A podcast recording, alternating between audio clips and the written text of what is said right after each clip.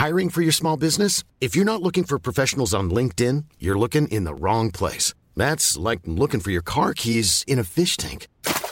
LinkedIn helps you hire professionals you can't find anywhere else, even those who aren't actively searching for a new job but might be open to the perfect role. In a given month, over 70% of LinkedIn users don't even visit other leading job sites. So start looking in the right place. With LinkedIn, you can hire professionals like a professional. Post your free job on linkedin.com slash people today.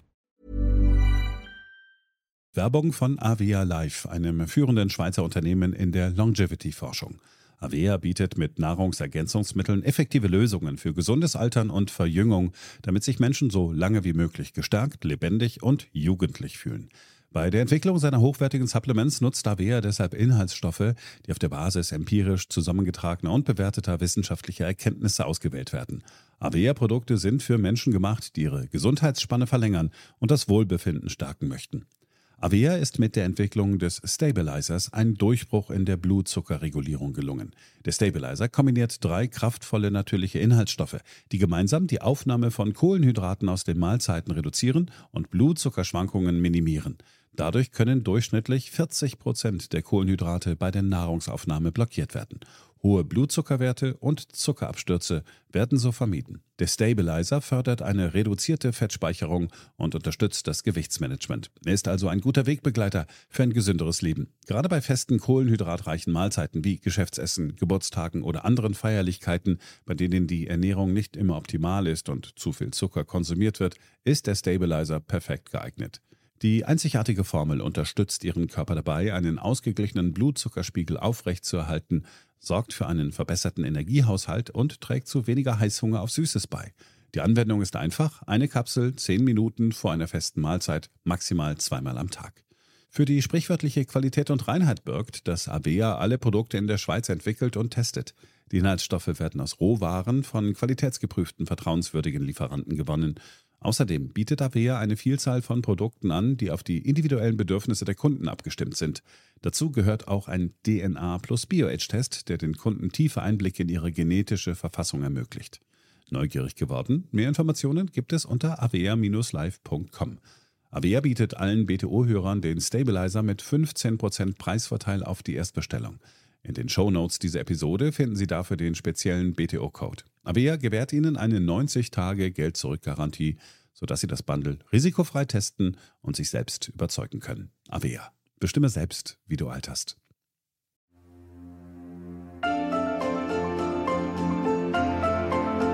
BTO Beyond the Obvious, der Ökonomie-Podcast mit Dr. Daniel Stelter.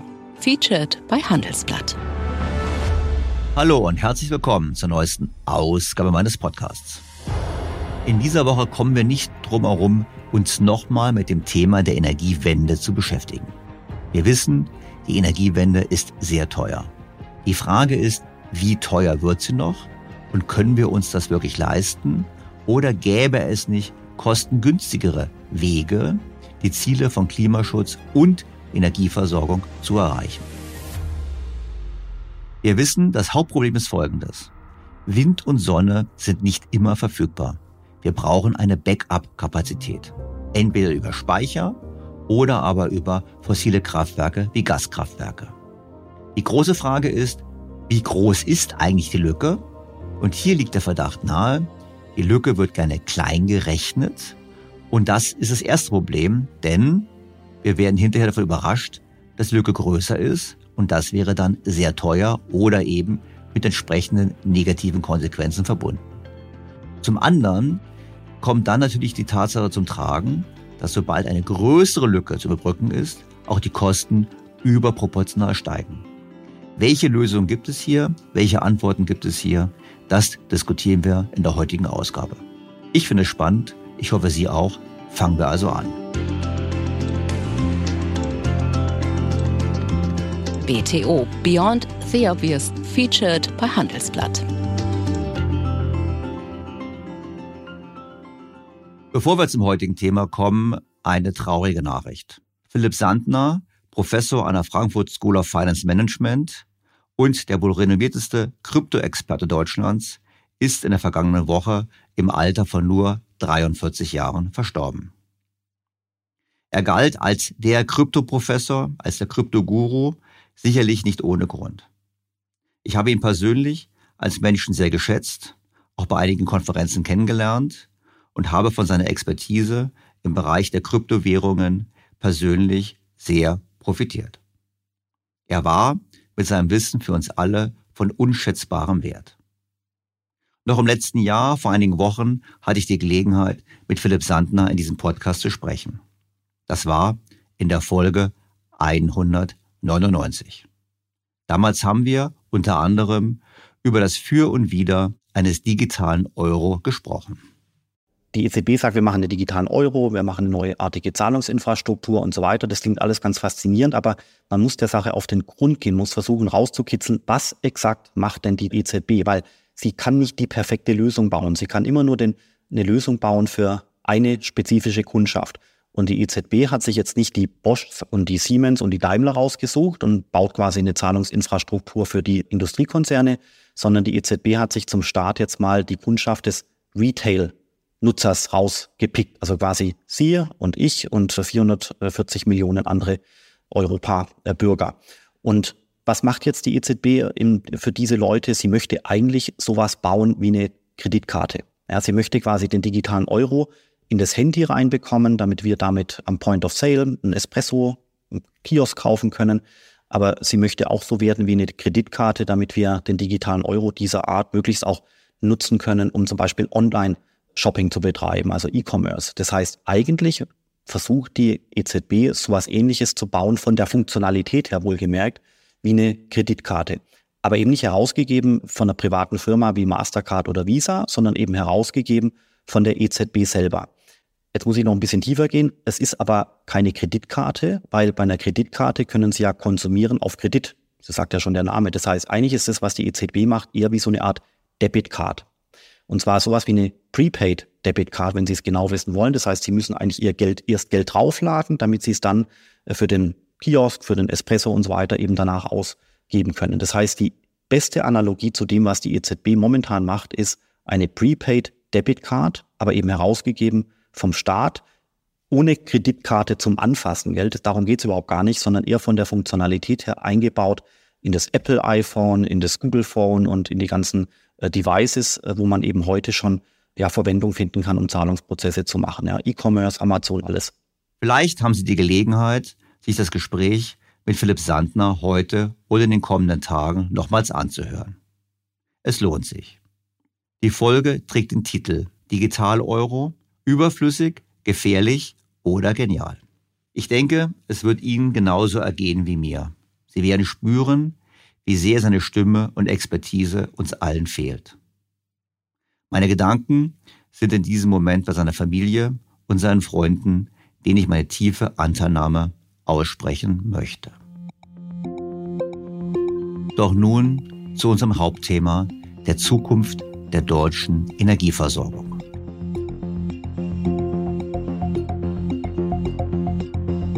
Im Sommer letzten Jahres war Robert Habeck durchaus euphorisch. Das ist der entscheidende Startpunkt. Also die müssen ja noch gebaut werden und das Wasserstoff muss produziert werden. Am Ende ist es eine Frage, die in der Wirklichkeit beantwortet werden muss. Also Handwerker, Bagger, Kräne müssen was errichten. Aber politisch ist es der Durchbruch. Das muss man so klar sagen. Und jetzt muss es umgesetzt werden. Es gibt noch Konsultationsphasen und dann machen wir Auktionen. Dann können sich die verschiedenen Kraftwerksbetreiber bewerben und sagen, wir bieten an, ein Kraftwerk wie von euch gewünscht für das und das Geld zu bauen und andere machen es billiger oder günstiger und andere teurer. Also das wird noch ein bisschen dauern, bis dann der Startschuss fällt. Aber das ist ein geübtes Verfahren. Das kennen wir von den Ausschreibungen für die Offshore-Windfelder. Also wir wissen, wie es geht. Und jetzt haben wir den Rahmen sicher und können mit diesem Rahmen schnell weitermachen. So Robert Habeck nach einer Sitzung der EU-Wirtschaftsminister am 1. August 2023. Endlich könne man, so Habeck, mit voller Kraft vorangehen. Und zwar vorangehen mit dem Bau der wasserstofffähigen neuen Kraftwerke für die Zeiten, in denen der Wind nicht bläst und die Sonne nicht scheint. Diesen Fakt unterschlägt auch Robert Habeck nicht in seinem Statement. Allerdings erweckt er erneut den Eindruck, dass es sich nur um seltene Fälle handelt, die hier überbrückt werden müssten. Das ist, wie wir gleich noch diskutieren und sehen werden, jedoch ein Irrtum. Doch kommen wir zurück zunächst zu den Gaskraftwerken, zu den wasserstofffähigen Gaskraftwerken, die nun gebaut werden dürfen und müssen. Habeck versprach damals im August, zeitnah eine sogenannte Kraftwerksstrategie vorzulegen. Und diese hat es durchaus in sich. Die Welt berichtete dazu vor einigen Tagen Folgendes. Das Bundeswirtschaftsministerium schätzt, dass bis 2030 neue Gaskraftwerke mit einer Leistung von rund 24 Gigawatt gebaut werden müssen, um die Versorgungssicherheit zu gewährleisten. Demnach müssten innerhalb von knapp sieben Jahren etwa 50 große Kraftwerke errichtet werden, die nach dem Willen der Klimapolitiker allesamt auf den neuen Brennstoff Wasserstoff umrüstbar sein sollen. Das ist nicht schlecht. 50 Kraftwerke in sieben Jahren. Das sind doch bestimmt schon einige im Bau, denn wie sollte es sonst möglich sein? Ich denke mal an den Flughafen in Berlin. Doch die Wahrheit ist, nein, das sind sie nicht. Investoren, die zu solchen Projekten bereit wären, fanden sich bislang nicht. Zu groß sind die regulatorischen Risiken der Energiewende, zu groß die Unsicherheiten in Bezug auf die Strompreisentwicklung und die Verfügbarkeit von Wasserstoff. Es ist sehr teuer, Kraftwerke zu bauen und diese dann nur zeitweise laufen zu lassen. Da braucht man Sicherheit, Planungssicherheit. Und natürlich dürfte es noch teurer sein, diese Kraftwerke dann auch noch mit Wasserstoff zu betreiben. Ich erinnere daran, dass wir dazu bereits Podcasts gemacht haben. In Folge 195 mit dem Titel Das Märchen vom großen Speicher diskutieren wir die Kosten des Wasserstoffs anhand einer Analyse der Financial Times. In Folge 209 morsch und überladen, gehen wir auf die aktuellen Berechnungen des Fraunhofer Instituts ein. Demnach ist Wasserstoff A sehr teuer und B in Deutschland überhaupt nicht wirtschaftlich zu erzeugen. Die Experten schlagen vor, voll auf den Import zu setzen, der aber, auch das wiederhole ich nochmal, trotzdem unglaublich teuer sein wird. Deshalb verwundert es nicht, dass diejenigen, die nun diese Kraftwerke bauen sollen, eine finanzielle Förderung brauchen und erwarten. Entweder als direkten Zuschuss vom Staat oder aber als eine Vergütung, die wir alle dann über einen entsprechend noch höheren Strompreis bezahlen. Was soll das Ganze denn kosten? Das Handelsblatt berichtet Folgendes. Die Finanzierungslücke bei den für das Stromversorgungssystem wichtigen Backup-Kraftwerken ist beträchtlich. Das belegt eine Analyse des Energiewirtschaftlichen Instituts an der Uni Köln für das Handelsblatt. EWI-Experte Philipp Kienscharf sagte dem Handelsblatt, bis 2030 könnten für den Neubau von Kraftwerken in Deutschland rechnerische Deckungsbeiträge in Höhe von rund 60 Milliarden Euro fehlen. Diese Deckungsbeiträge würden sich durch Erlöse auf dem Strommarkt nicht erwirtschaften lassen. Für die Investitionen müssten daher andere Anreizinstrumente gefunden werden, sagte Kienschaff. 60 Milliarden. Und das für 50 Kraftwerke mit 24 Gigawatt Kapazität als Backup für die Zeit, in der die Sonne nicht scheint und der Wind nicht bläst. Also Sonne und Wind, die ja angeblich keine Rechnung schicken, schicken sie dann doch indirekt. Und von diesen Kraftwerken ist, wie gesagt, noch keines im Bau, aber alle sollen in sieben Jahren fertig sein. Die Welt ergänzt in ihrem Kommentar noch Folgendes. Erschwerend kommt hinzu, dass die EU-Kommission die Zuschüsse wettbewerbsrechtlich genehmigen muss.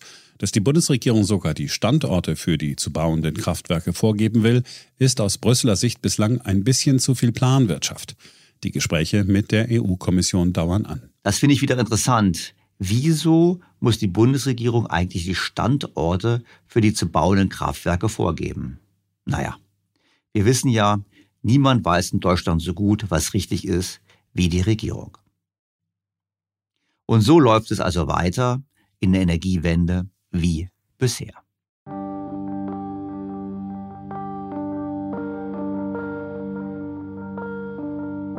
Doch langen 24 Gigawatt Kapazität für die Gaskraftwerke überhaupt? Und wie viele Stunden werden die Anlagen im Jahr wirklich gebraucht? Schon in früheren Folgen haben wir diskutiert, dass viele Studien die sogenannte Dunkelflaute deutlich unterschätzen. Warum? Weil die Studien vergessen, dass die Dunkelflauten oftmals kurz nacheinander auftreten und deshalb die Speicher nicht wieder voll sind, bevor die Dunkelflaute beginnt. Also viele Studien gehen immer davon aus, Dunkelflaute dauert fünf Tage. Wenn die Speicher vorher so voll sind, dass sie fünf Tage genügen, kein Problem. Was sich unterschlagen ist, dass die fünf Tage oftmals kurz aufeinander folgen und wir gar nicht genug Zeit hatten, um die Speicher, zum Beispiel Wasserstoff oder ähnlichem, wieder aufzufüllen. Und genau das zeigt eine Studie von Oliver Runau und Staffan Quist. Demnach muss ein viel längerer Zeitraum überbrückt werden als in den gängigen Studien angenommen. Staffan Quist war dazu in meinem Podcast zu Gast und zwar in Folge 144 mit dem Titel Energiewende durch Laufzeitverlängerung. In ihrer Studie stellten sie Folgendes fest.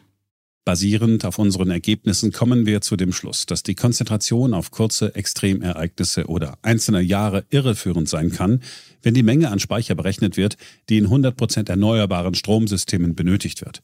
Stattdessen wird für das Beispiel Deutschland der Speicherbedarf durch einen zwölfwöchigen oder längeren Zeitraum intermittierender Knappheit definiert. Und die Systemplanung auf der Grundlage durchschnittlicher Jahre unterschätzt den Speicherbedarf und die Systemkosten erheblich. Die Folge ist offensichtlich. Die Speicher müssten deutlich größer sein oder aber die Backup-Kraftwerke laufen deutlich mehr Stunden als gedacht. Deshalb hat übrigens Staffan Quist damals in seinem Gespräch mit mir betont, dass aus seiner persönlichen Sicht das schwedische Modell der Kombination aus erneuerbaren Energien und Atomkraft das überlegene Modell ist, wenn es darum geht, Versorgungssicherheit, Kosten und Klimaschutz unter einen Hut zu bekommen. We have some experience in, in decarbonized power. And what we've seen is kind of a balanced system between not necessarily renewable, but decarbonized power generation and renewable power generation actually can do this, has already done this successfully at quite reasonable costs. Uh, so that might be uh, politically impossible in Germany, I don't know, but uh, certainly from if you ignore that issue, uh, a proven success story for how you actually decarbonize a power system. That certainly uh, an approach like that, a technology neutral approach that would uh, include, for instance, nuclear power, would make this challenge far, far less severe. Der Verdacht liegt also nahe, dass die 24 Gigawatt an Kraftwerkskapazität mit der das Wirtschaftsministerium hantiert, hinten und vorne nicht genügen werden. Genau das zeigt auch eine aktuelle Studie. Das in Berlin ansässige Beratungsunternehmen eVenture Consulting hat mal nachgerechnet. Zunächst die Feststellung, dass wir immer Backups brauchen werden. In einem von wetterabhängigen Erzeugungskapazitäten geprägten Stromsystem ist zu keiner Stunde eine genaue Deckung des Bedarfs durch die Erneuerbaren gegeben. Entweder fallen Überschüsse an oder es besteht ein Defizit. Die durch die volatile Erzeugung geprägte Über- oder Unterdeckung wird noch deutlicher, wenn man die sogenannte Residuallast berechnet. Die Residuallast stellt die Last dar, die nach Einspeisung von Photovoltaik und Wind zu jedem Zeitpunkt eines Jahres nicht gedeckt ist. Das ist wie gesagt, nicht neu. Doch wie viel Backup-Kapazität brauchen wir denn wirklich? Das kumulierte Defizit beträgt im Jahr 2040 mit 233 Terawattstunden fast ein Viertel des Bedarfs. In 5030 Stunden des Jahres besteht ein Defizit aus der Stromerzeugung der erneuerbaren Quellen. Wenn es gelingt, alle Flexibilitätspotenziale zu nutzen, dann lässt sich die Defizitmenge um 90 Terawattstunden, das heißt um circa ein Drittel, und die Defizitstunden von circa 5000 auf 3600 Stunden reduzieren. Demnach müssen nach Nutzung aller Flexibilitäten und Speicher immer noch circa 140 Terawattstunden und eine Spitzenlast von 120 Gigawatt abgedeckt werden. Nach dem heutigen Stand der Technik können nur flexible Gaskraftwerke dieses Defizit abdecken. Deshalb gehen wir davon aus, dass in 2040 75 Gigawatt Gaskraftwerke erforderlich sind, die durchschnittlich auf über 1800 Betriebsstunden pro Jahr kommen. Da von den vorhandenen Kraftwerken bereits 7 Gigawatt jünger als 10 Jahre sind, gehen die Autoren davon aus, dass diese Kraftwerke auf Wasserstoff umgerüstet werden können. Demnach brauchen wir netto 68 Gigawatt neue Kapazitäten. Das ist deutlich mehr als die 24 Gigawatt, mit denen das Wirtschaftsministerium bis 2030 rechnet. Jetzt kann es ja sein, dass das Ministerium die Differenz komplett im Zeitraum von 2030 bis 2040 verordnet. Ich will jetzt gar nicht behaupten, dass sie falsch rechnen. Nur, wenn man auf die 68 Gigawatt geht, dann hat man natürlich auch einen deutlich höheren Investitionsbedarf. Wenn man die Zahlen des Ministeriums hier hochrechnet, sprechen wir über 170 Milliarden Euro. Hinzu kommen dann noch, nach der Studie von eVenture Consulting, die Kapazitäten für die Netzstabilität. Das bedeutet Folgendes. Wir brauchen immer Kraftwerke, die einspringen können, um die Netzstabilität zu garantieren, im Prinzip, dass die Spannung richtig ist. Und dafür braucht man, so die Schätzung, 12 bis 15 Gigawatt Kraftwerkskapazität alleine für die Netzstabilität. Das wären dann weitere rund 35 Milliarden Euro an Investitionsbedarf.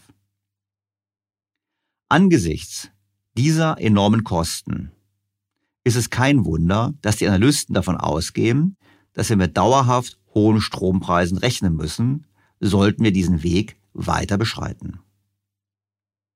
Jetzt würden viele sagen, vor allem Grüne sagen, die Rechnung ist falsch, lasst uns doch einfach die Kapazitäten der Erneuerbaren weiter erhöhen. Im Prinzip lasst uns auf massive Überkapazitäten bei den Erneuerbaren setzen die schicken ja bekanntlich keine Rechnung. Haha, aber nehmen wir es mal an. Und dann würden wir das Problem doch so lösen. Nein, dem ist nicht so, wie die Studie ausführt. Selbst wenn man die erneuerbare Erzeugungskapazität um 50 Prozent erhöht, lässt sich die Spitzendefizitlast nur von 120 auf 117 Gigawatt reduzieren.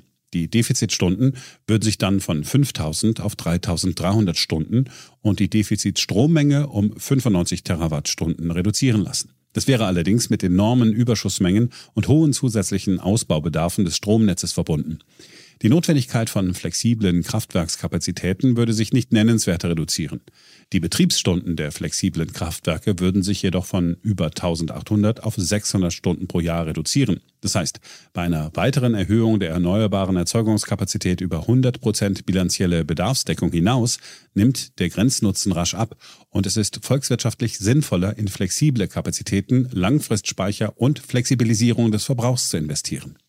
Genau diese Diskussion müssen wir jetzt führen. Was sind die Alternativen zu diesem Ansatz der kompletten Fokussierung auf die Erneuerbaren und den Aufbau von gigantischen Überkapazitäten? Die Antwort dürfte in einer einfachen Regel liegen, nämlich der 80-20-Regel. Wir wissen das. Man bekommt 80 Prozent des Nutzens für 20 Prozent des Aufwands. Die letzten 20 Prozent des Nutzens verursachen aber 80 Prozent des Aufwands. Das heißt, wir haben überproportional hohe Kosten für die letzten 20 Prozent der erneuerbaren Energien im Rahmen des Stromnetzes. Das Ganze lohnt sich als Thema weiter zu vertiefen. Und genau das machen wir jetzt mit einem der Autoren, mit Dr. Florian Haslauer.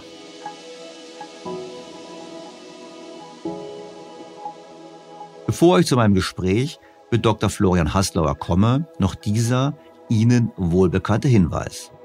Noch immer gibt es ein exklusives Angebot für alle BTO Beyond the Obvious Featured bei Handelsblatt Hörer. Testen Sie Handelsblatt Premium für vier Wochen lang für nur einen Euro und bleiben Sie so zur aktuellen Wirtschafts- und Finanzlage informiert.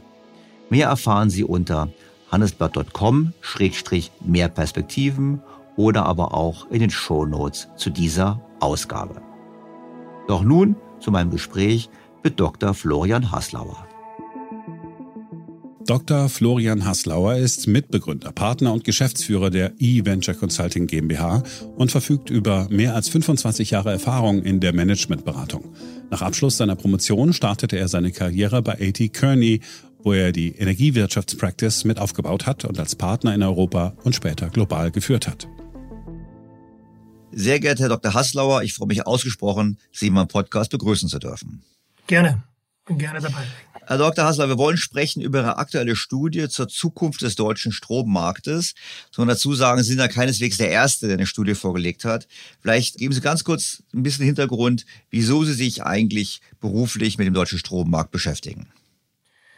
Ja, ich bin äh, vom Hintergrund her Berater und zwar im Energiebereich und das schon seit gut 30 Jahren, jetzt seit fünf Jahren auch mit einer eigenen Firma und Kollegen unterwegs im Markt. Und da beschäftigen wir uns eben mit den Energiemärkten, weil wir strategische Projekte für unsere Kunden durchführen. Das sind Energiewirtschaftsunternehmen, aber auch Industrieunternehmen. Und dann müssen Sie natürlich weit hinausblicken, weil soweit ich es ja verstehe, ist ja Strom ist ja erstmal langfristige Investition. Nicht? Ich meine, ich brauche heute ein Kraftwerk und das Kraftwerk sollte idealerweise jahrzehntelang laufen. Mein Verständnis ist immer so, wenn ich so die aktuelle Medienwelt betrachte und andere Studien lese, heißt es eigentlich, okay, die Zukunft ist Strom. Wir stellen alles um. Wir fahren elektrisch, wir heizen elektrisch, wir machen alles mit Strom. Und diese Welt ist eigentlich nur eine Frage des Willens. Wir müssen es einfach nur tun. Die Technologie wäre da. Wir sollen es einfach umsetzen. Ist das denn so? Ja, wir haben uns diese Frage auch gestellt in, in einer aktuellen Studie. Ich möchte vielleicht noch dazu sagen, dass wir neben den Beratungsprojekten auch Studien erstellen. Das sind dann Studien, die wir nicht im Auftrag von irgendjemandem erstellen, sondern eigeninitiiert machen. Und zwar tun wir das, weil wir in strategischen Projekten für unsere Kunden ja auch aussagefähig sein müssen. Wie entwickeln sich die Märkte in die Zukunft hinein, um eben genau solche Fragen zu beantworten. Erstellt hat, wie Sie jetzt gestellt haben, Investitionsthemen. Ja, wenn ich in Kraftwerke investiere, dann muss ich über 20, 30, 40 Jahre eine Abschätzung haben. Und das ist die Motivation, warum wir solche Studien machen und warum wir uns mit den Themen beschäftigen. Und hier konkret haben wir uns die Frage gestellt, wie sieht eigentlich der Markt und das Marktsystem aus, wenn 100 Prozent des Bedarfes, des Strombedarfs eines Jahres aus Erneuerbaren gedeckt werden. Das ist ja die Zielsetzung, die die deutsche Bundesregierung auch hat, ne, bis 2035. Und wir haben uns jetzt genau diese Frage gestellt, was bedeutet das? Und so sind wir diese Thematik angegangen. Und was bedeutet es denn? Ich meine, ich habe es gesehen, also Sie sagen zum Beispiel, ein paar Fakten mal aufzugreifen, Sie sagen, der Energieverbrauch, der Stromverbrauch wahrscheinlich wird sich in Deutschland bis zum Jahr 2040 verdoppeln. Und Sie haben gesagt, die erneuerbaren Energien, die müssten, quasi die installierte Kapazität müsste da vervierfacht werden. Das klingt erstmal nach gigantischem Aufwand. Äh, so ist es. Die erste Frage war ja, bis wann wird das erreicht? Und wir haben gesagt, also wir gehen einmal von 2040 aus, 2035 glauben wir nicht, aber wir, wir könnten uns vorstellen, dass 2040 eben diese bilanzielle Ausgeglichenheit erreicht wird. Und wir haben es so gemacht, dass wir das über eine Residuallastkurve gerechnet haben. Was heißt das? Wir haben auf Viertelstundenbasis uns angeschaut, wie wird die Last sein, also der Bedarf in Gigawatt ausgedrückt und was wird die Einspeisung aus Erneuerbaren sein, nämlich aus Wind, Onshore, Offshore und Photovoltaik im Wesentlichen. Und dann bleibt eine Residualmenge über oder Last über, die kann entweder positiv oder negativ sein. Und das ist eine schöne Kurve, die irgendwo den, die Nulllinie schneidet. Das heißt, wir haben viele Stunden mit zu wenig Strom aus den Erneuerbaren und viele Stunden mit zu viel Strom aus Erneuerbaren. Also das war unsere Grundlage, wie wir es gerechnet haben, vom Modell her. Das ist auch so, wie es in der Wissenschaft gemacht wird. Ich habe es nur oft bisher wenig oder kaum gesehen, dass das also so angegangen worden ist. Und wir haben also diese Rechnung gemacht und sind dann teilweise selbst ein bisschen überrascht gewesen von den Ergebnissen daraus. Nämlich, äh, wir haben gesehen, dass ungefähr ja, über 4000 Stunden überbleiben oder 3400 Stunden genau genommen überbleiben, die im Defizit liegen. Das heißt, wir haben in 3400 Stunden des Jahres nicht genügend Strom, auch wenn wir 100 Prozent bilanzielle Ausgeglichenheit haben und auch wenn wir das Vierfache an installierter Leistung haben wie in der Vergangenheit und auch wenn wir viel mehr Strom produzieren, den wir dann auch nicht nutzen können. Also das ist das Ergebnis. Und trotzdem bleiben noch 3400 Stunden offen, wo wir nicht ausreichend Strom haben. Und das eine ist die, die Frage der Stunden, das andere ist die Frage der Menge. Da reden wir dann über 200 Terawattstunden. Im Vergleich zu dem, wir haben heute ungefähr 550 Terawattstunden Verbrauch in Deutschland. Und wir haben eine Defizitlast dann immer noch von ungefähr 120 Gigawatt, die in der Spitze fehlen. Das heißt, wenn mir Leute erzählen, wir müssen einfach nur die erneuerbaren Energien deutlich mehr ausbauen um quasi das Problem von Dunkelflauten oder ähnlichem nicht mehr zu haben. Dann sagen Sie, das stimmt nicht. Wir werden trotzdem, auch wenn wir die Erneuerbaren stark ausbauen, immer noch die Situation haben, dass wir eine relativ relevante große Zahl an Stunden im Jahr nicht genug Strom haben. Ah, richtig. Und diese Frage, die Sie jetzt hier aufstehen oder diese Sichtweise, die haben wir natürlich überprüft, ne? weil es heißt ja, man muss ja nur noch weiter zubauen und muss über diese 100% bilanzielle Deckung eben hinausgehen und weiter zubauen. Wir haben eine Sensitivitätsanalyse gemacht und haben uns angeschaut, was passiert, wenn wir jetzt tatsächlich überbauen, also über die 100% hinausbauen. Jetzt rede ich noch gar nicht davon, wie das also machbar ist und wie viele Onshore-Windanlagen das dann wären, die in der Landschaft stehen. Aber wir haben uns diese Frage gestellt und da zeigt sich, dass der Grenznutzen dann sehr schnell sinkt. Wir erreichen nicht sehr viel, wenn wir jetzt 10, 20, 30 Prozent zubauen. Beispielsweise die Defizitstunden, die reduzieren sich ungefähr um, um 1000 Stunden, wenn wir um 50 Prozent zubauen.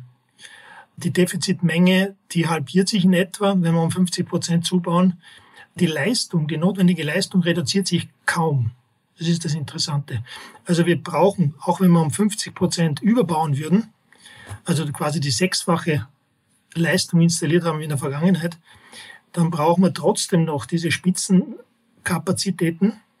Allerdings äh, reduzieren sich dann die Stunden und es reduzieren sich auch die Mengen, die im Defizit liegen.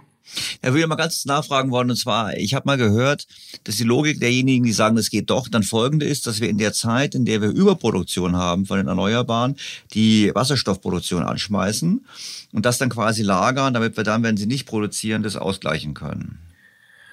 Ja, das ist ein Lösungsansatz. Äh, wir haben das auch in unseren Berechnungen drinnen und wir sind ausgegangen von 70 GW installierte Elektrolyseurkapazität im Jahr 2040. Und das ist sehr, sehr viel. Das ist, das ist mehr, als wie viele eigentlich annehmen, dass machbar ist. Und wir haben jetzt auch nicht die Frage gestellt, ist das überhaupt machbar?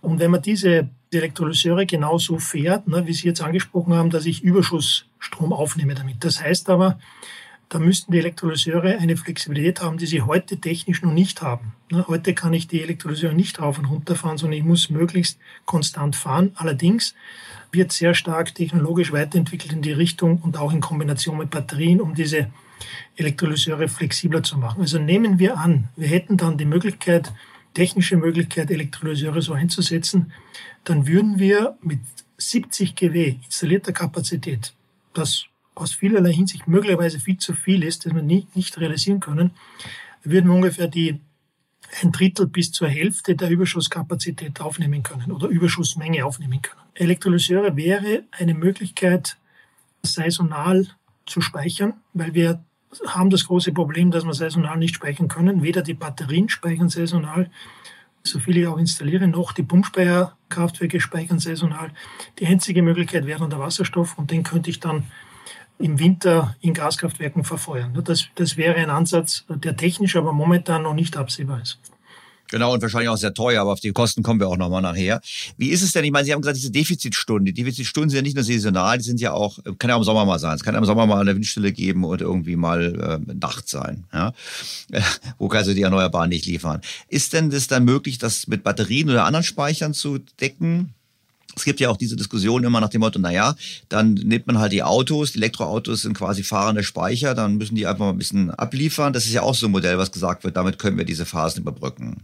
Ja, also wir haben das gerechnet oder wir haben Annahmen dafür getroffen und das in unser Modell mit hineingegeben, was die Residualaskurve betrifft. Und wenn man überhaupt keine Flexibilitäten reinrechnet, ne, und die Zahl, die ich vorhin genannt habe mit den 3400 Stunden Defizitstunden, da sind schon Flexibilitäten reingerechnet. Ansonsten wäre das noch höher, die Anzahl der Defizitstunden. Und wie haben wir Flexibilitäten berücksichtigt schon? Wir haben beispielsweise angenommen, dass 50 Prozent der Ladevorgänge der Elektrofahrzeuge, dass die um fünf Stunden verschiebbar sind.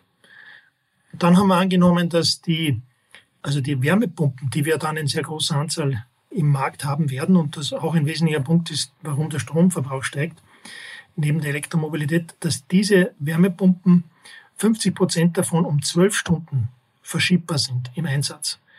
Also da sind schon relativ große Flexibilitäten, die wir angenommen haben.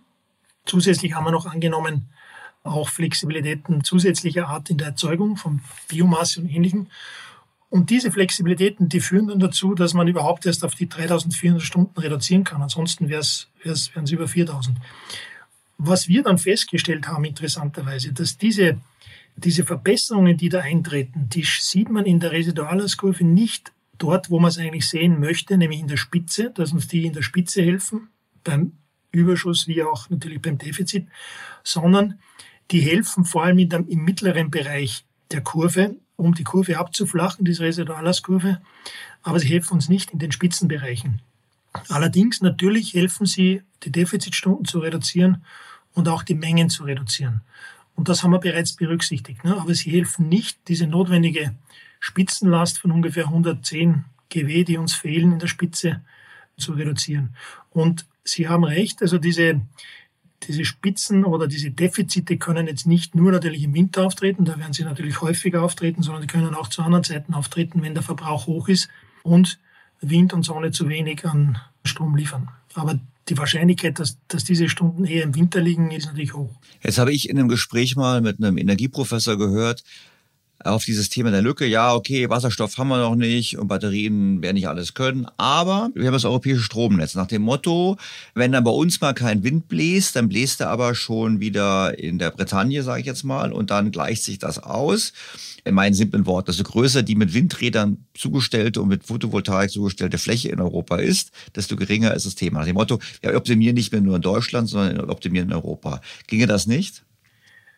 Ja, also theoretisch ginge das, ne, wenn man voraussetzt, dass Europa eine Kupferplatte wäre und wir keine Netzrestriktionen haben.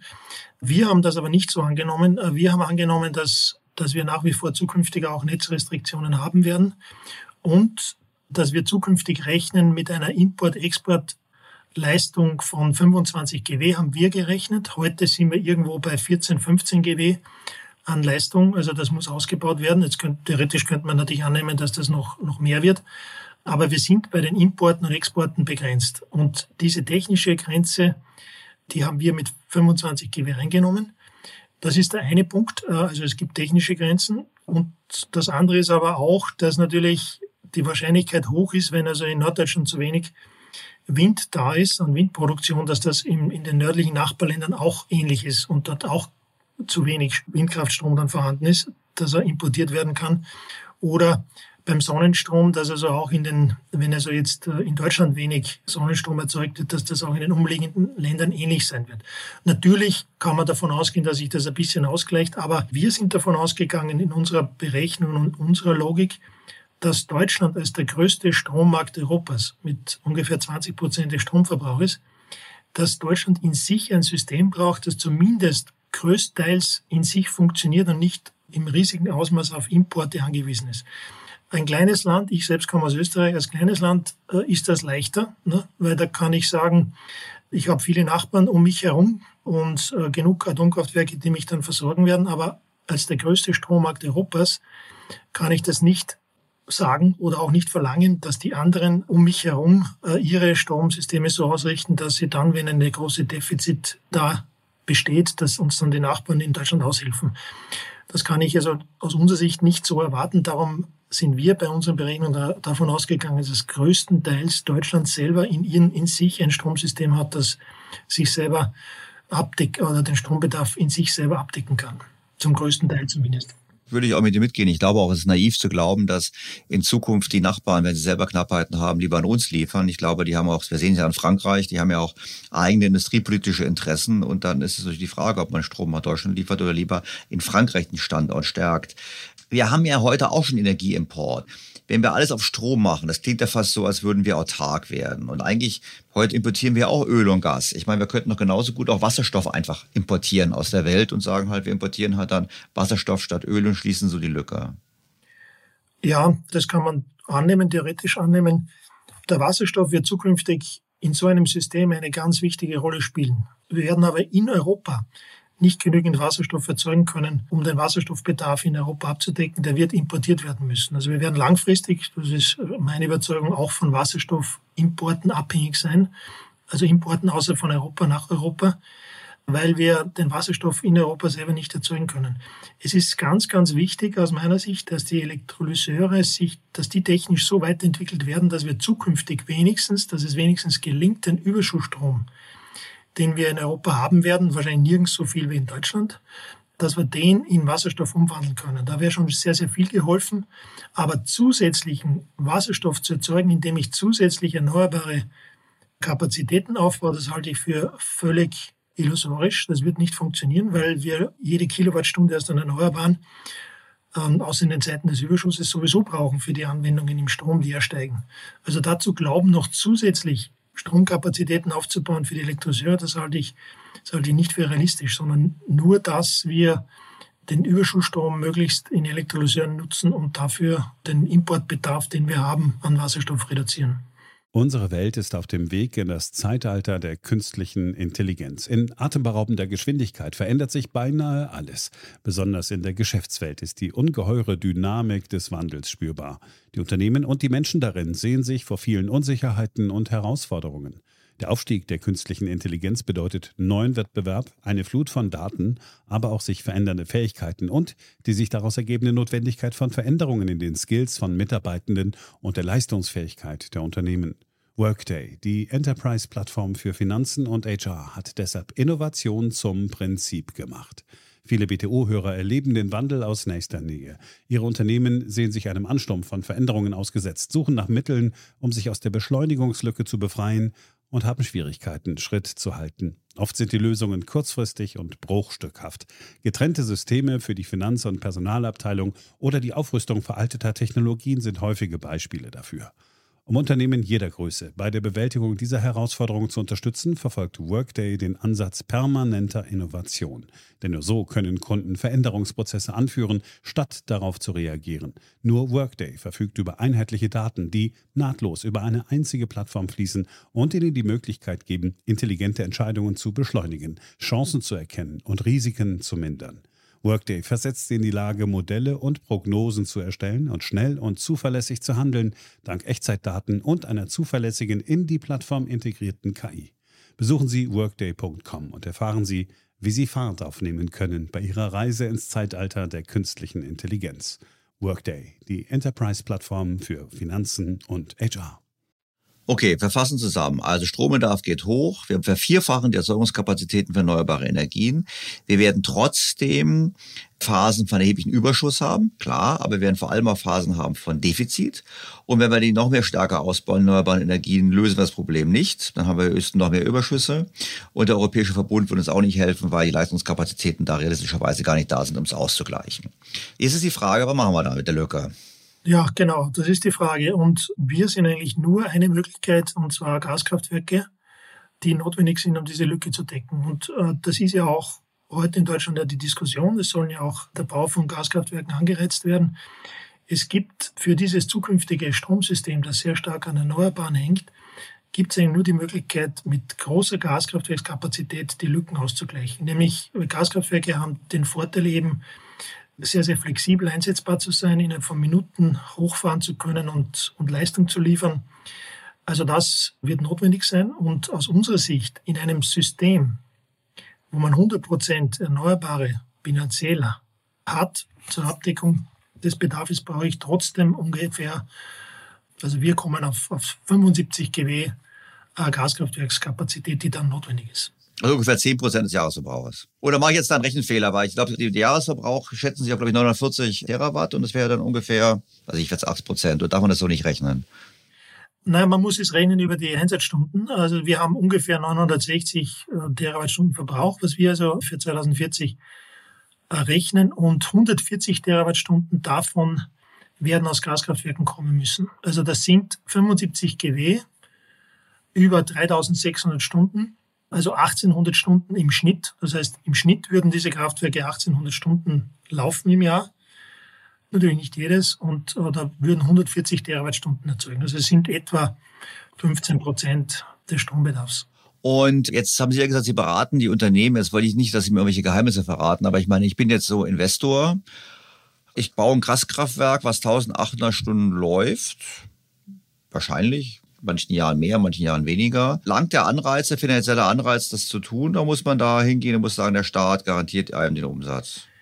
Ja, ich würde es so nennen. Also wenn ich als Investor jetzt und, und die Situation, die kennen wir ja bei unseren Kunden, wenn ich jetzt in Gaskraftwerke hinein investiere, dann habe ich vor allem Angst vor der Politik. Nicht vor dem Markt oder vor dem, dass ich mit der Kraftwerke rechnen kann, sondern insbesondere habe ich Angst vor der Politik, also vor dem regulatorischen Risiko.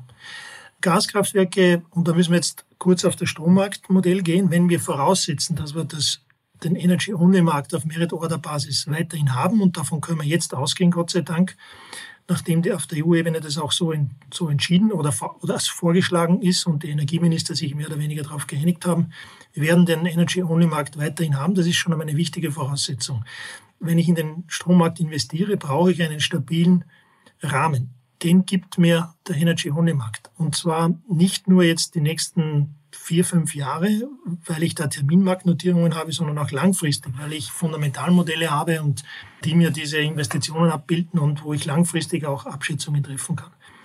Das Problem, das wir haben, dass nicht zuverlässig gesagt werden kann, ob nicht die Politik eingreift, wie es auch schon der Fall war, nämlich Strompreise zu kappen am Markt. Ne? Also ich brauche natürlich in Engpassstunden beispielsweise sehr hohe Strompreise, die dürfen dann auch mehrere tausend Euro ausmachen für einige wenige Stunden im Jahr und die brauche ich, um meine Gaskraftwerksinvestitionen zu finanzieren.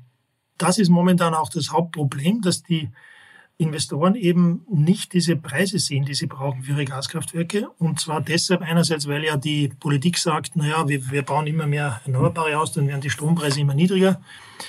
Und andererseits die Gefahr, dass in den Markt eingegriffen wird. Das führt dann eben dazu, dass heute keiner in Gaskraftwerke investiert. Deshalb muss also ein Anreiz geschaffen werden. Also die Politik muss einen Anreiz schaffen, um das Risiko, das sie selbst quasi produziert, abzufedern. Und da meinen wir, dass der geringstmögliche Eingriff ist der, herzugehen und äh, Gaskraftwerke zu verauktionieren. Das, so ähnlich wird es ja jetzt auch versucht und das wäre ein Ansatz, der aus unserer Sicht auch sinnvoll ist. Allerdings darf ich keinesfalls irgendwelche Einspeisevergütungen geben, sondern nur Zuschüsse zu den Investitionen. Also die beste Form wäre eben die zu sagen, okay, lieber Investor, wie viel brauchst du an Zuschuss pro MW oder für dein Gaskraftwerk, das du investierst? Und dann die, die am wenigsten brauchen, die kriegen den Zuschlag. Und dann gehen die mit einer, mit einem Investitionszuschuss rein, aber die Grenzkosten, die ihre Kraftwerke haben, müssen in den Markt rein für die Preisbildung. Die brauchen wir. Und wenn man das so macht mit einer Auktionierung, dann wäre das der geringste Eingriff. Und äh, man braucht dann auch keinen Kapazitätsmarkt, der jetzt hin und her diskutiert wird, sondern es würde ausreichen, das so zu machen, zumindest aus unserer Sicht, um die Gaskraftwerkskapazitäten in den Markt zu bringen. Jetzt ähm, habe ich noch eine Frage, die jetzt in der Studie nicht angesprochen wird, aber weil Sie gerade gesagt haben, es gibt ja keine der neue Gaskraftwerke gebaut. Eigentlich müsste man da im Prinzip so vorgehen, wie Sie gerade geschildert haben. Ich habe aber auch gelesen, dass die Auktionen für neue Windparks auch nicht so richtig gut laufen. Also Offshore und Onshore, nicht nur in Deutschland, auch in UK, weil die Preise stark gestiegen sind. Was ist denn da Ihre Einschätzung? Ich meine, wir haben also gerade nebenher angenommen, wir vervierfachen die erneuerbaren Energien, aber ist es eigentlich realistisch, die erneuerbaren Energien in Deutschland zu vervierfachen? Ja, also das hängt jetzt aus meiner Sicht alles zusammen und ich muss den Markt richtig arbeiten lassen. Und zwar, wir brauchen die Gaskraftwerke auch deshalb, um entsprechende, und wir brauchen die flexiblen Kapazitäten, die auch die Preise entsprechend setzen und nach oben ziehen. Und jetzt kann ich sagen, okay, ich will eigentlich niedrige Strompreise haben, ja, was die Politik oder was auch die Industrie braucht oder fordert. Allerdings, wenn ich weiterhin annehme, dass ich Strompreise hätte wie in der Vergangenheit am Großhandelsmarkt mit 50 Euro oder 60 Euro pro Megawattstunde oder vielleicht sogar darunter, dann wird überhaupt nichts investiert. Äh, da wird, weil da rechnen sich auch die Erneuerbaren nicht und das rechnen sich Gaskraftwerke sowieso nicht. Wir brauchen für die Investitionen höhere Preise. Wenn ich das nicht will, dann muss ich alles subventionieren. Dann muss ich die Gaskraftwerke subventionieren, ich muss die Erneuerbaren subventionieren, ich muss das gesamte System subventionieren und dadurch halte ich dann die Strompreise für die Industrie niedrig, ne, auf vielleicht 50, 60, 70 Euro. Ob das aber effizient ist, das möchte ich sehr, sehr stark bezweifeln. Also wir gehen eher davon aus, dass wir mit mehr Gaskraftwerken, die dann reinkommen und andere Kapazitäten ersetzen und mit dem Ausbau der Erneuerbaren, dass die Preise in Summe deutlich höher sind, als wie das vor der Krise war. Und wir gehen davon aus, dass das 100 Euro mehr sein werden. Und bei 100 Euro und mehr längerfristig, da würde ich mal sagen, dass sich Windkraftwerke rechnen. Bei der, bei der Photovoltaik wäre ich da vorsichtig. Da sehe ich da Probleme. Und bei den Gaskraftwerken geht es mit über diese Auktionierung. Und wenn wir so ein System hätten, dann wäre wahrscheinlich außer den Auktionierungen oder den, den Zuschüssen für die Gaskraftwerke ansonsten keine Förderung notwendig, wenn wir das ein Preisniveau von 100 bis 120 Euro hätten. Ja gut, Sie haben ja Studie, schreiben Sie, wir hätten im Prinzip ein Preisniveau, das auf dem zweieinhalbfachen des Niveaus der letzten 15 Jahre liegt hätten wir in den kommenden 15 Jahren. Das ist ja schon gigantisch. Das ist doch eigentlich, wenn ich jetzt immer so auf die Politik höre, die sagen, wir brauchen eine Industriestrombrücke. Gut, zurzeit können sie nicht finanzieren, aber die Diskussion kommt ja bestimmt wieder. Dann sagen Sie mir eigentlich, das ist keine Brücke, weil wir werden die nächsten 15 Jahre keinen billigen Strom haben. Genau, das ist keine Brücke, beziehungsweise eine sehr, sehr lange Brücke. Also aus meiner Sicht werden wir den Brückenstrompreis auf ewig brauchen, wenn man es wenn so angeht.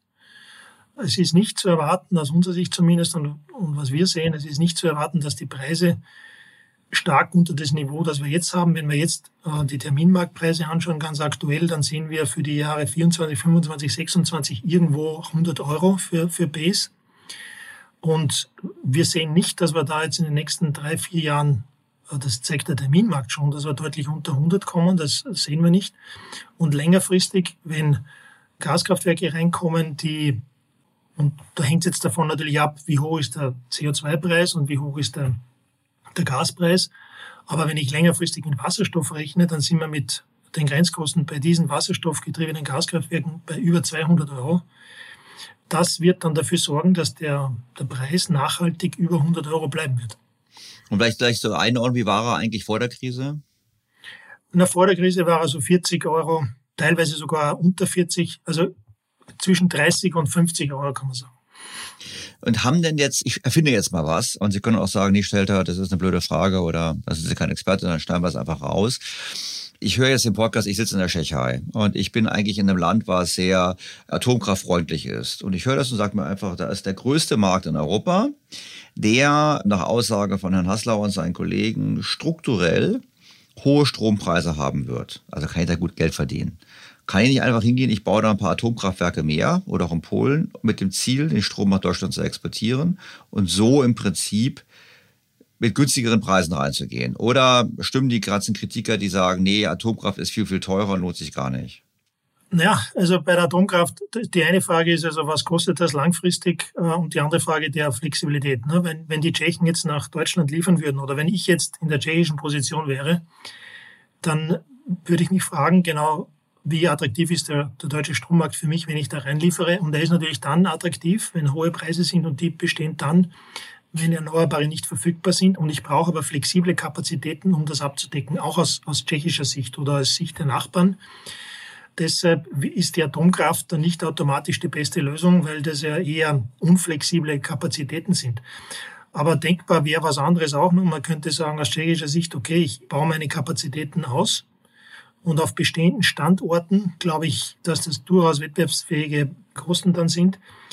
Und würde Elektrolyseure das daneben stellen ja, und Wasserstoff erzeugen und die dann in den Zeiten, wo ich also mehr Bedarf habe, weil kein, weil Deutschland zu wenig Strom hat, den Wasserstoff dann in meinen Gaskraftwerken verfeuern, den ich also über die Atomkraft äh, quasi erzeuge in der Grundlast.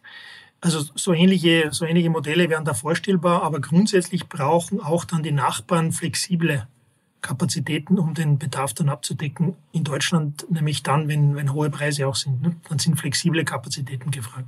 Genau, im Podcast hatte ich schon mal einen, der auch vorgeschlagen hatte, bei unseren, die gab es damals noch, die deutschen Atomkraftwerke, genau so zu nutzen, zu sagen, man macht Elektrolyseure und die sind quasi dann nur da, wenn die Erneuerbaren nicht liefern. Sie schreiben in Ihrer Studie, 800 Milliarden soll das Ganze kosten. Das wären ja von jetzt abgesehen 32 Milliarden pro Jahr, habe ich mal so kurz gerechnet. Ich habe 15 Jahre gerechnet, weil nächstes Jahr passiert ja wenig, weil wenn dieses Jahr noch kein Auftrag erteilt wurde für ein Gaskraftwerk, wird dieses Jahr auch nicht gebaut, würde ich mal tippen. Das heißt, wir geben 800 Milliarden aus, haben hinterher immer noch zweieinhalbfach so hohe Strompreise. Ich meine, wenn Sie jetzt, ich spinne mal, wir beide gehen jetzt zur Bundesregierung und die Bundesregierung sagt, okay, wir wollen eigentlich in Zukunft wieder günstige Strompreise haben. Was wäre denn eigentlich ein vernünftiger Energiemix für Deutschland? Oder ist das, was Sie gesagt haben, ist es das Beste, was wir machen? Wir müssen halt einfach uns damit abfinden.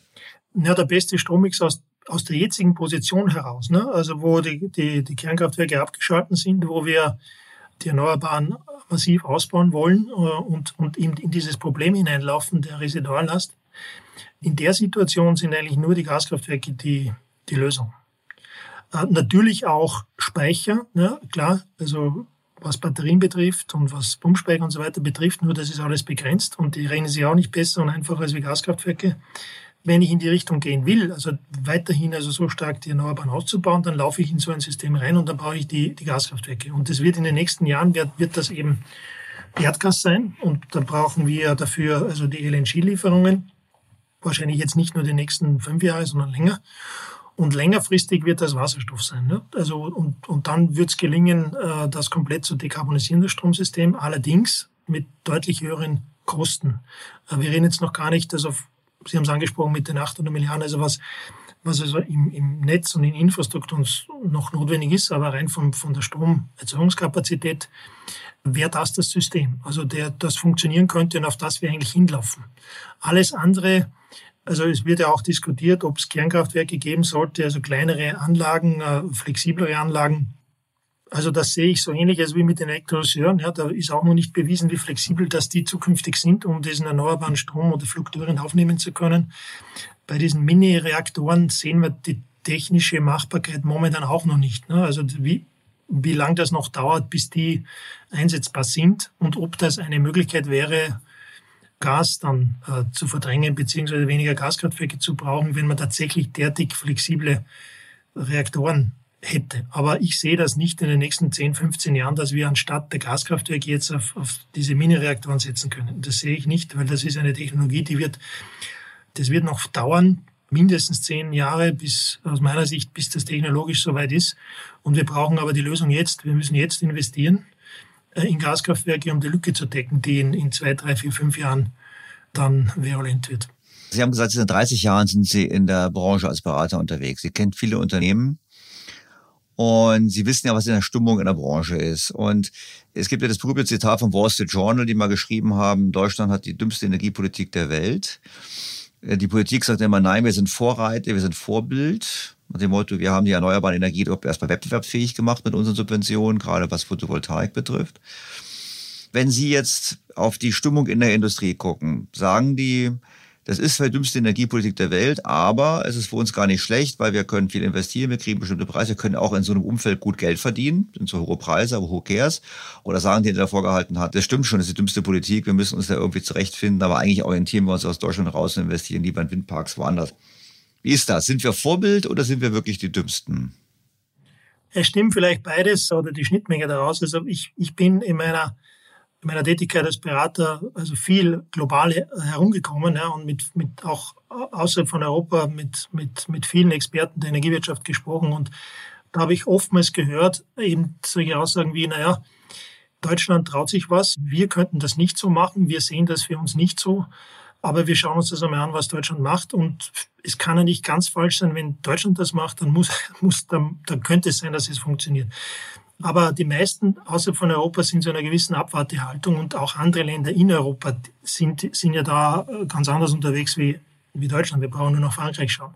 Also es ist schon noch ein Experiment, wo der Ausgang aus meiner Sicht noch nicht ganz sicher ist. Allerdings ist es so, dass aus meiner Sicht das Potenzial in der E-Wirtschaft schon äh, so groß ist, um das zu schaffen. Allerdings muss ich dann auch in Kauf nehmen, dass ich ein System habe, das insgesamt viel teurer ist, als wie das vor, der, vor dieser Umstellung war. Und, und da, glaube ich, braucht es auch die Ehrlichkeit, zu sagen, okay, wenn wir unser Stromsystem dekarbonisieren, dann ist das technisch möglich. Technisch möglich, da meine ich jetzt, da brauchen wir noch die, die Elektrolyseure, die hier so darauf und runter fahren können, quasi, dass sie heute nicht können. Wir brauchen die, die Gaskraftwerke, die heute mit Erdgas fahren und zukünftig also mit, mit Wasserstoff fahren können. Wir brauchen den Netzausbau, wir brauchen diese Speicher. Also da muss sehr, sehr viel investiert werden und gemacht werden. Das halte ich alles nicht für unmöglich. Das braucht aus meiner Sicht nur zwei Dinge. Das eine ist einen stabilen Rahmen vom Marktmodell her. Und den gibt uns jetzt die EU. Ja, und ich hoffe, dass da wenig eingegriffen wird in den EOM. Das braucht es nämlich, das einen stabilen Rahmen und, und der stabile Rahmen kann kein Förderregime und keine Regulatorik bringen, sondern im Wesentlichen ein Markt, der langfristig einschätzbar ist und wo dann Unternehmen, die die Kompetenz haben, in diesen Strommärkten und Gasmärkten, dass die dann auf diesen Märkten agieren und auch dieses Investitionsrisiko nehmen können. Also wir brauchen einen funktionierenden, transparenten Markt. Das ist die eine Komponente, glaube ich, die wichtig ist.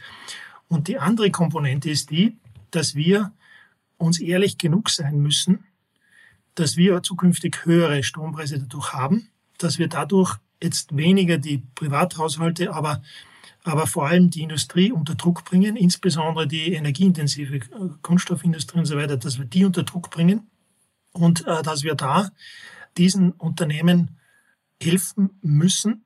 Und ich glaube ganz gezielt vor allem den energieintensiven, wenn wir wollen, dass diese Industrie in Deutschland bleibt. Äh, wir, wir sehen auch jetzt schon, dass teilweise Wertschöpfung abwandert. Das sehen wir schon, lässt sich schon feststellen. Und das muss man auch, und das meine ich jetzt mit Industriepolitik, man muss sich dann ehrlich genug sein in der Politik zu sagen, okay, langfristig haben wir höhere Strompreise, das werden wir schaffen.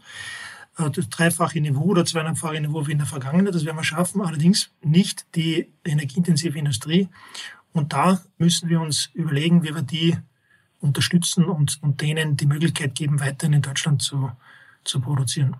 Herr Dr. Hasler, haben Sie vielen herzlichen Dank für Ihre Ausführungen. Ich muss zugeben, ich folge Ihnen durchgehend. Ich habe mich halt so ein bisschen gefragt, das ist meine persönliche Gedanke, die sagen nach dem Motto, naja, wenn es so ein Experiment ist, wo man sagt, das ist so ein unsicherer Ausgang, ob man nicht hätte ein paar mehr Backups laufen lassen können. Stichwort, wir hatten ja Atomkraftwerke, aber gut, das ist ein abgeschlossenes Thema, dass man sozusagen so auf diese Art und Weise auch ein bisschen Zeit kauft, um zu beweisen, dass das Experiment auch funktioniert. Weil, let's face it, wir geben 800 Milliarden aus, um auch teilweise funktionsfähige Anlagen zu ersetzen, weil wir haben ja Kraftwerke. Wir ersetzen die ja nur. Es wird also nicht gerade mehr Wohlstand geschaffen. Und auf der anderen Seite haben wir hohe Strompreise und haben ja das Thema, wie schützen wir die energieintensive Industrie? Und ich frage mich auch breiter gesehen, zum Beispiel, es gibt ja Diskussionen, die Motto, wir machen jetzt dann grünen Stahl mit grünem Wasserstoff. Und gleichzeitig wissen wir, Wasserstoff kann im anderen Teil der Welt viel günstiger hergestellt werden. Da muss man ganz ehrlich sagen, naja gut, wenn das der Fall ist, dann wird auch der Stahl dort hergestellt werden und nicht bei uns. Also vor dem Hintergrund bin ich beim letzten Punkt ein bisschen skeptischer. Ich glaube halt, es wird nicht genügen, die Preise tief zu halten. Aber egal, das wäre meine Sicht. Ich glaube, es ist ein bisschen eine Gemengelage. Wir haben diese Operation, die ist sehr viel teurer, ist sehr viel komplizierter, das haben Sie ja schon dargelegt. Und es hat entsprechende Risiken. Ja, ich sehe das auch so, wie Sie erstellt was die, die Stahlindustrie beispielsweise betrifft. Wenn man das durchdenkt, dann fragt man sich dann schon, warum muss das dann in Deutschland passieren, diese Stahlproduktion, wenn ich das irgendwo an Standorten machen kann, wo der Wasserstoff sehr, sehr günstig verfügbar ist und wo sich jetzt bereits Länder dafür vorbereiten und aufrüsten, ne, die Industriegebiete ausweisen. Also man braucht nur in den arabischen Raum schauen. Die, die machen sich bereit, um genau diese Industrie anzusiedeln. Ne? Also ob es die Chemieindustrie ist oder oder Stahlindustrie. Und da muss man sich dann wirklich die Frage stellen, da bin ich schon bei Ihnen, also wenn das dahin geht, na, wie zum Beispiel jetzt den grünen Stahl, warum soll der dann noch in Europa produziert werden? Ne? Und warum sollen wir das oder die Staaten dann sehr, sehr stark subventionieren, wenn das anderswo viel, viel günstiger geht? Genau, und dann sparen wir so noch Stromnachfrage, leider Gottes. Herr Dr. Hassler, vielen herzlichen Dank für Ihre Zeit. Ich fand das ganz spannend, interessante Studie und wir brauchen genau solche Studien, die einfach mal ganz nüchtern die Fakten darstellen, weil sonst habe ich immer ein bisschen das Gefühl, wir haben zu viele Studien, die so ein bisschen in so Wolkenkuckucksheimen sind und sagen nach dem Motto irgendwo in der Formel, hier geschieht ein Wunder und bei ihnen geschieht eben kein Wunder, sondern die Zahlen dargelegt und Quintessenz ist es machbar, es ist teuer und wir haben halt nicht die Illusion, dass es hinterher wieder billige Energie geben wird. Herzlichen Dank für Ihre Zeit, war ein tolles Gespräch und vielleicht können wir es bei Gelegenheit bei einer neuen Studie von Ihnen gerne mal wieder fortsetzen. Dankeschön, Herr Stelter. Tschüss.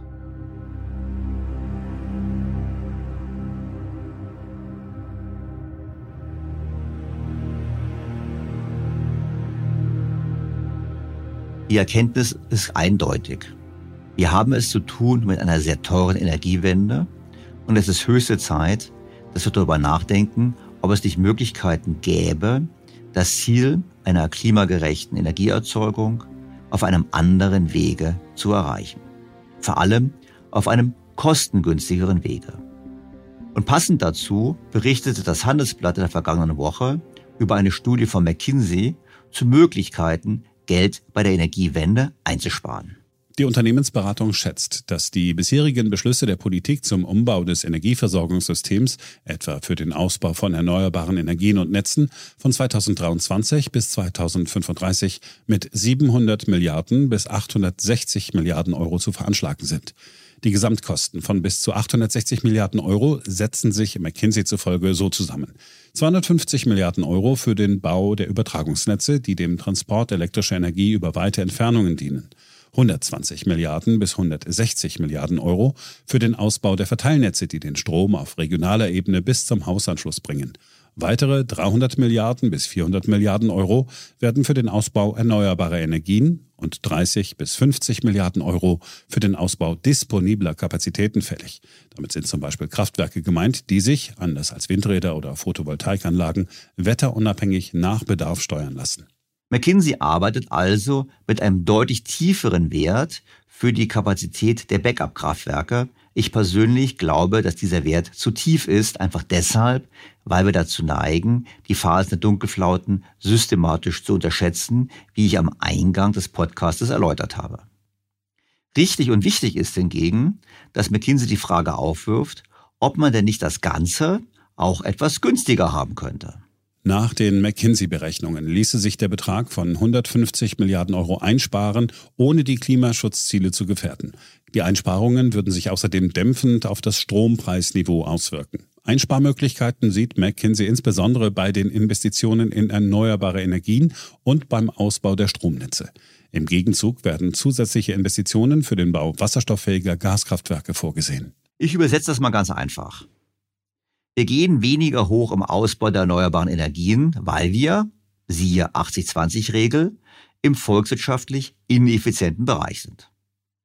Wir bauen stattdessen mehr Backups, von denen wir eben annehmen und das auch hinnehmen, dass sie mehr laufen als in Extremszenarien.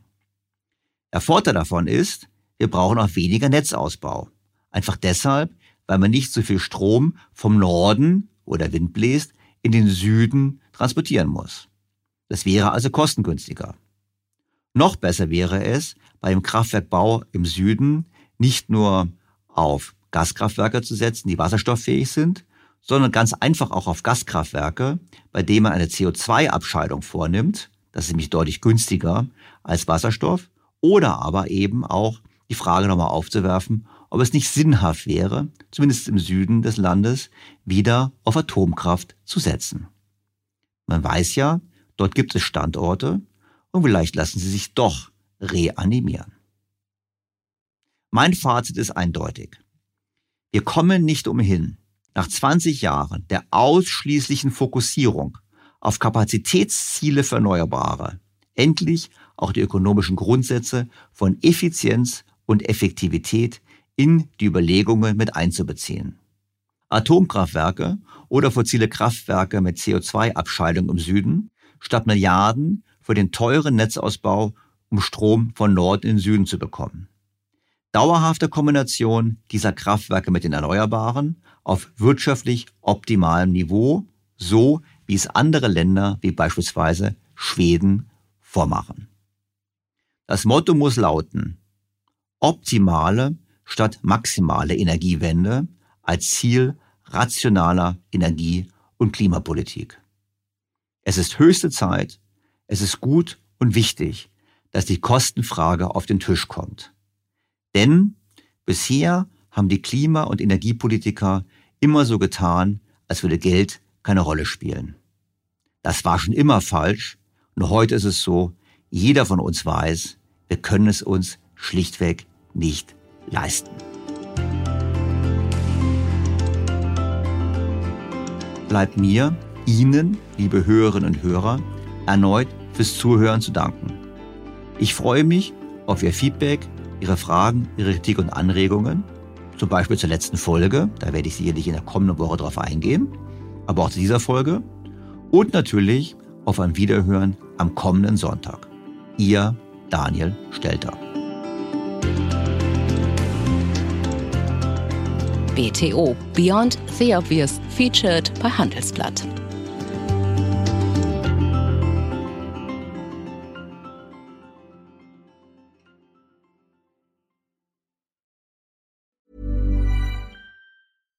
BTO Beyond the Obvious mit Daniel Stelter beginnt sofort. Ich bin Kai Dierke. Und ich bin Anke Huben. Ja, wir gehen mit unserem Podcast Dirke und Huben, der Führungspodcast, ja nun schon in das dritte Jahr. Und für den Start in dieses Jahr haben wir uns wieder ein Thema ausgesucht, das uns alle umtreibt und fordert. Wir haben es genannt Krisenjahr 2024. Eine Frage der Haltung. Ja, und wenn man auf 2023 zurückguckt, muss man ja sagen, es war wirklich ein sehr forderndes Jahr für alle. Und mal ehrlich, wenn wir jetzt auf 2024 gucken, das wird uns wohl eher mit noch mehr Unsicherheiten konfrontieren. Die englische Wirtschaftszeitschrift Economist nennt das so schön Perma-Vocation, also ein Zustand permanenten VUCAs. Das ruft geradezu nach einer Haltung der trotzigen Dennoch-Zuversicht des ja. Camuschen Sisyphos. Allerdings. Und deshalb wollen wir Sie zu Beginn dieses Jahres mit einem etwas anderen Blick auf Ihr Selbst inspirieren.